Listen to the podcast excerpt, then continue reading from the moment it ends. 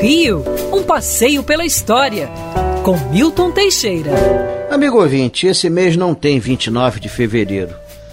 Ai, é um dia horrível. Ninguém quer nascer dia 29 de fevereiro, só faz aniversário de 4 em 4 anos.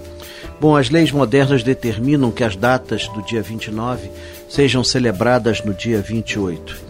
Mas antigamente não tinha isso. As pessoas eram registradas dia 29 de fevereiro e isso causava muita confusão.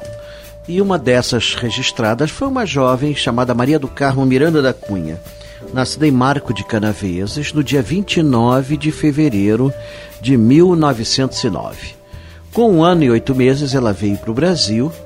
É, a família foi morar numa casinha ah, ali debaixo do Arco do Teles, aos 16 anos, ela tentou ser chapeleira e depois, em 1925, entra para o mundo da radiofonia. Ela tinha uma boa voz, cantava bons sambas e teve sucesso. Por ter 1,57m, era chamada de Pequena Notável. E Maria do Carmo Miranda da Cunha era um nome muito grande. Foi resumido para Carmen Miranda. Carmen Miranda fez muito sucesso no Brasil. Em 1930 gravou o primeiro disco de, de, de marchinhas, a marchinha Taí do Gilberto de Carvalho, que foi um grande sucesso.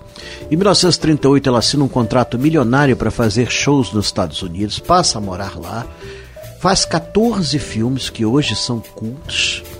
E detalhe, é, depois de 1943, ela foi a maior contribuinte individual do imposto de renda norte-americano. Ela ganhou muito dinheiro. Morreu no auge do sucesso, no dia 5 de agosto de 1955, logo depois de se exibir no programa do Jimmy Durante. Ela chega em casa e cai dura no chão, morta por infarto agudo do miocárdio. Tinha 46 anos, ainda muito jovem, não aparentava essa idade e ainda tinha muito para produzir. O enterro dela foi apoteótico, hoje ela repousa no cemitério São João Batista e toda semana fãs devotos colocam flores para ela. Carmen Miranda fez mais pelo Brasil lá fora do que muitos embaixadores. Foi a verdadeira representante do Brasil em Hollywood. O Brasil foi conhecido durante muitos anos por causa de Carmen Miranda. Sempre foi uma pessoa muito querida e fazia-se querida por todos. Era simpática, alegre e jovial. Era a portuguesa mais brasileira que existiu. E nos filmes, frequentemente, ela inventava diálogos fora do roteiro diálogos hilários em português ou em inglês e que fazia delícia do público norte-americano. Quer ouvir essa coluna novamente? É só procurar nas plataformas de streaming de áudio. Conheça mais dos podcasts da Band News FM Rio.